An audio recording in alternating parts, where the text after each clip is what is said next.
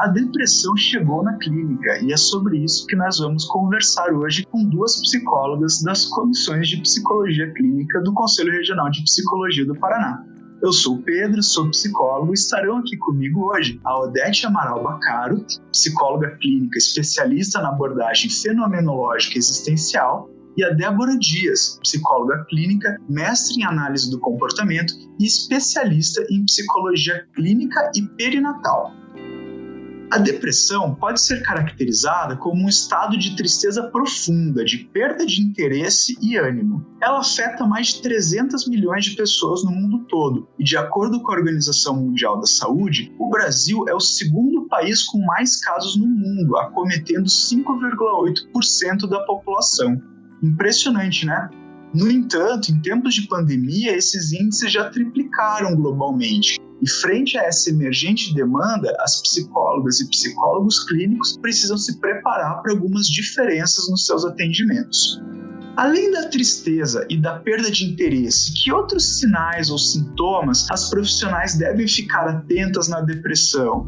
Bem, nós podemos pontuar alguns sinais, alguns sintomas que aparecem, lembrando que cada experiência, cada vivência, né, se a gente for olhar pela abordagem fenomenológica existencial, cada experiência é muito singular, cada paciente, cada sujeito, cada pessoa vai demonstrar de forma diferente. Então, temos lá o humor deprimido, que se caracteriza por desânimo persistente, baixa autoestima, também pode aparecer, sentimentos de inutilidade, perda de interesse em atividades que antes a pessoa apreciava, ela gostava de fazer, mudança de apetite, ou caso contrário também, aumento do apetite, o ganho de peso, aquela fome emocional, a perda de energia ou uma fadiga acentuada, a insônia ou dormir em excesso, sentir-se sem esperança, por exemplo, alguns relatos que falam eu não vejo sentido para a vida, não tenho esperança, não tenho razão para acordar de manhã, diminuição ou incapacidade de sentir alegria, sentir-se culpado, diminuição do desejo e do desempenho sexual, dores e outros sintomas físicos sem uma causa aparente, como dor de barriga, azia, má digestão, diarreia, prisão de ventre, tensão na nuca, em outros membros, outras partes do corpo. Dificuldades para raciocinar, se concentrar ou tomar decisões, pensamentos de morte ou suicídio, irritabilidade, ansiedade e angústia, interpretação distorcida e negativa da realidade. Então, há também relatos é, de que a pessoa se sente despersonalizada, não se sente ela mesma, ela não tem consciência da sua existência, da sua vida. E além disso, acho que a gente tem que ficar muito atento também, não só a essa topografia, né? não só a esses comportamentos que estão envolvidos nesses sintomas. Então, o que seria isso? A frequência desses comportamentos. Então, se existe uma frequência muito alta de todos esses ou de alguns desses comportamentos relacionados aos sintomas, também a intensidade e a duração desses comportamentos é muito importante que haja uma busca, né, por ajuda profissional, porque aí sim a gente pode identificar que existe um quadro de depressão. Existe uma interrelação nesses comportamentos que precisa ser analisado dessa forma, não de forma isolada. Legal, vocês trouxeram algumas orientações que são bem basilares do trabalho da psicóloga clínica na identificação da depressão, que é muito interessante, muito importante para a gente. Agora eu queria saber de vocês, nesse contexto de pandemia, se vocês percebem alterações nesse cenário. Por exemplo, alguns desses sinais o paciente ou a cliente trazem de forma mais maquiada, por exemplo, em forma de alguma agressividade ou diferença na forma forma com que essa demanda se apresenta na clínica? As pessoas que sofrem com esse tipo de transtorno, elas têm apresentado um sofrimento muito maior porque mudou completamente a rotina e faz com que cause uma certa insegurança de como vai ser, né, o meu dia, de como vai ser a minha vida, como eu vou lidar com isso. E de alguma maneira isso afeta emocionalmente porque essas pessoas já estão fragilizadas. É tudo se torna muito mais intenso, doloroso para essas pessoas pessoas. Né? Nós somos seres sociais, então o relacionamento interpessoal ele é fundamental até mesmo para que a gente consiga se sentir mais feliz nesse momento de privação de relacionamentos sociais, ficado muito mais difícil de, de suportar a depressão, porque, de alguma maneira, quando a gente não estava nesse momento de isolamento, talvez essas pessoas precisassem até mesmo se esforçarem para se relacionarem socialmente. Por mais que seja muito difícil, de alguma maneira também tem vantagem além também o medo do vírus desconhecido, o tédio né, do isolamento, a incerteza quanto ao futuro, aos projetos, uma perspectiva do que virá acontecer. As dificuldades financeiras também têm causado muita preocupação em várias pessoas, às vezes a falta do emprego, a perda do emprego, enfim. Tudo isso, querendo ou não, acaba influenciando num quadro depressivo então ali na saúde mental, nas emoções de uma forma geral. Somado a isso, vem uma rotina em que as pessoas precisaram se adaptar, tiveram que aprender a se adaptar. Hoje nós estamos aí há mais ou menos oito meses. Vejo que no início foi mais difícil, depois cada um foi ali tentando buscar formas de sobrevivência, mas de uma forma geral, a saúde mental afetou bastante. Essa rotina é estressante muitas vezes, de estar dentro de casa, ter que trabalhar, cuidar dos filhos, é, o cuidado com a saúde, as restrições do isolamento social, é, até a própria vitamina D.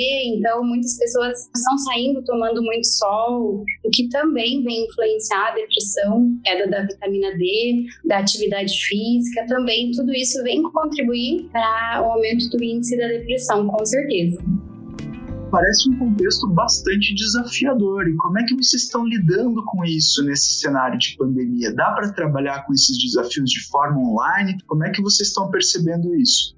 Olha, é um desafio, com certeza.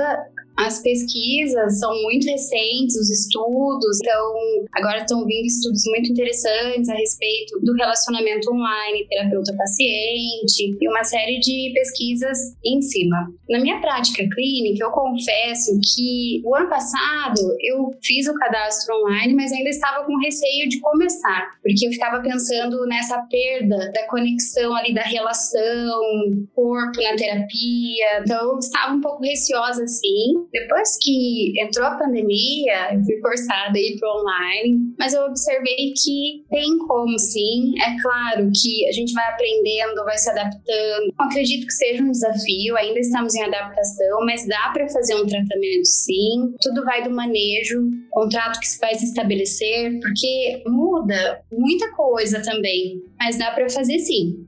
Existem alguns estudos a respeito dessa adesão, principalmente pessoas que têm quadro de depressão, têm buscado ainda mais a psicoterapia online, porque em muitos casos a dificuldade que essas pessoas têm de se relacionarem socialmente ou até mesmo de saírem de casa, de buscarem um atendimento, isso tudo pode ter um custo muito alto de resposta, ou seja, pode ser algo algo que demande demais dessa pessoa. Então, a terapia online facilitou a vida de algumas pessoas. Essa é uma vantagem, mas também acaba sendo uma desvantagem. Estou é, me privando de fazer esse enfrentamento, né? De desenvolver esse repertório de enfrentamento bem interessante essas colocações. Mas existe alguma situação em que só o contato com a paciente ou com o cliente não dá conta desse tratamento e vocês precisam ou precisaram, nesse contexto de pandemia, fazer encaminhamento, trabalhar de forma conjunta com outras profissionais ou ainda acessar uma rede de apoio pessoal desse cliente ou dessa paciente?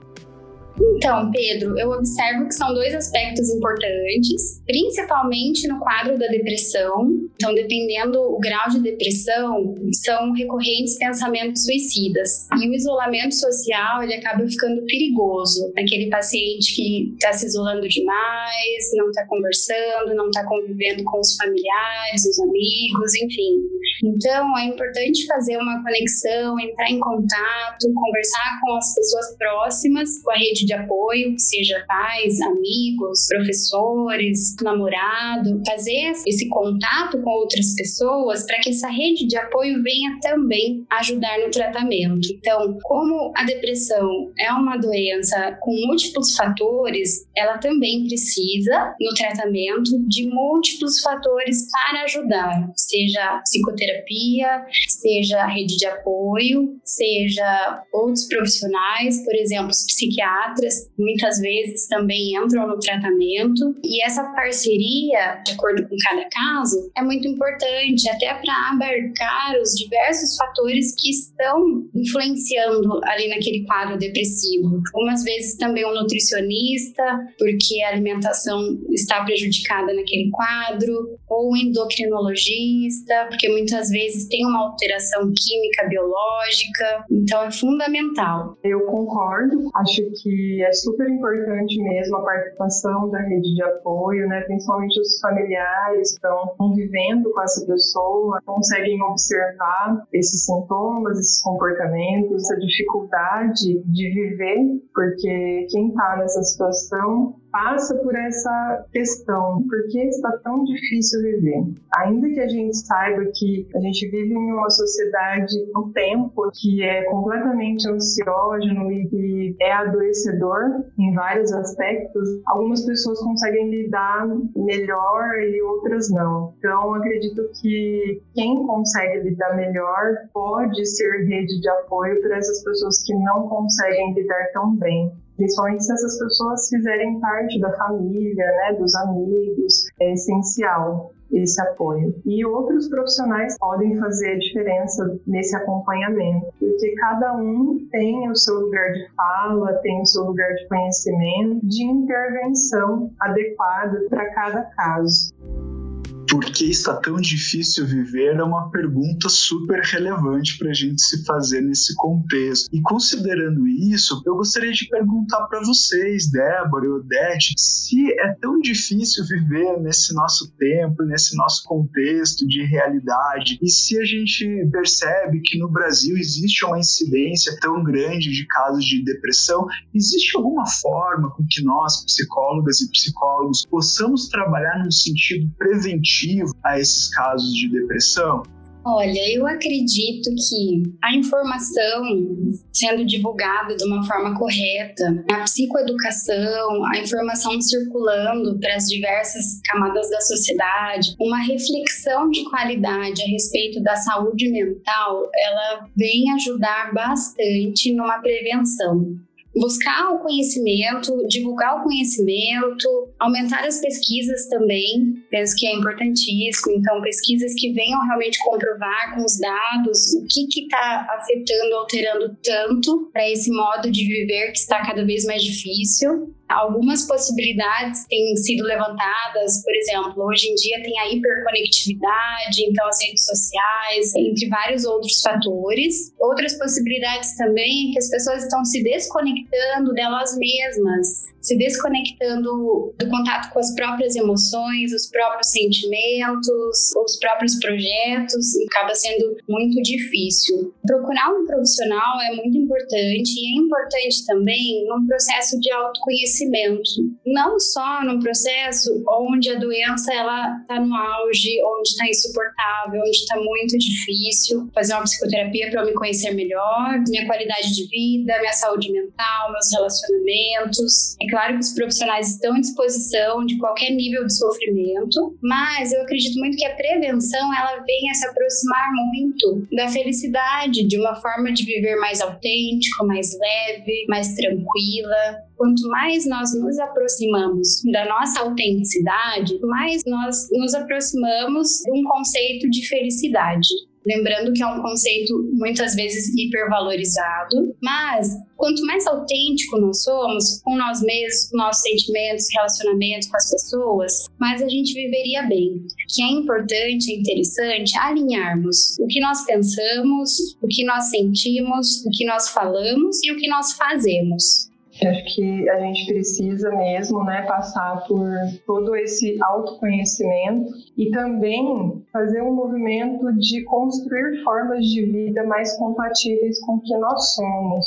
Ainda que, principalmente nesse momento, tem sido tão difícil viver para algumas pessoas, porque algumas pessoas estão buscando felicidade e encontrando depressão. Mesmo assim, acredito eu que tentar construir formas de vida mais compatíveis com o que nós somos é um papel não só de quem passa por essa dificuldade, né, com relação à depressão, mas de todas as pessoas, para que a gente não venha a passar por momentos de depressão, por momentos de angústia, de ansiedade, porque nós estamos cercados, né? A nossa cultura é ansiogênica e depressiva, a gente tem um alto volume de informações, folhas cobranças e exigências inatingíveis e que às vezes nos paralisa, que faz com que a gente se sinta angustiado. É uma cultura adoecedora.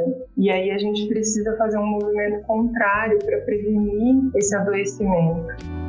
Odete, Débora, eu gostaria de agradecer muito em nome do Conselho Regional de Psicologia a participação de vocês. Espero que vocês tenham gostado desse nosso bate-papo e que as pessoas que nos ouvem também tenham curtido. A gente vai gravar outros episódios muito em breve desse nosso Pod Psi e contamos com vocês.